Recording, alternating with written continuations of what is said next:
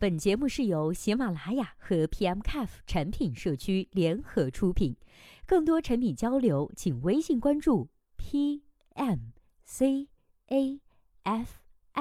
公众号获取。Hello，大家好，欢迎收听本期的节目。今天呢，要和大家来分享的文章叫做《以盲盒这种方式售卖商品有哪些优势呢？》近两年呢，盲盒经济火热，除了常见的玩具、影视作品的周边、动漫手办，越来越多行业的商家采用了盲盒的形式销售商品，比如说服装盲盒、生鲜盲盒、文具盲盒，各行各业相继推出了盲盒的目的是什么呢？以盲盒这种方式售卖商品有哪些优势呢？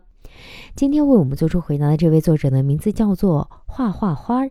那接下来时间，我们一起来听一下他是怎么说的吧。在说盲盒之前呢，咱们先来说一下丝巾纳箱，由博尔赫斯·弗雷德里克·斯金纳设计制作。当时呢，他是哈佛大学的研究生。在一个盒子中放入一只老鼠和一个按钮，当老鼠按下按钮，可以得到食物的奖励。对比两种方式：一、按下按钮，每次都能够得到食物奖励；二、按下按钮，有概率能得到食物奖励。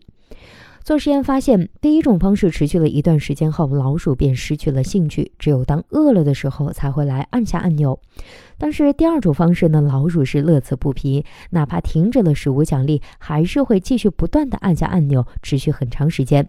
再说回盲盒。盲盒最大的优势呢，就是在于利用了用户的两种心理：猎奇心理和赌博心理。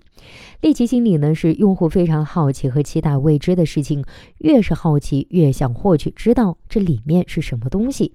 赌博心理呢，是用户也在赌里面的东西的价值会多于自己出得的价格，有赌博的成分在。这样的营销方式在特定的领域形成一定的文化后可以行得通，在这个圈层里，大家喜闻乐见。但是广泛的应用于所有的行业估计不行，因为很容易造成信任危机，也有可能带来内卷化效果。但是它的优势呢，在于一，在一定圈层形成文化和习惯后，运营起来会比较的容易形成效应，用户非常精准。二，利于清存活、推新货，对于商家来说是非常利好的，成本、风险、推新都是利好的。三。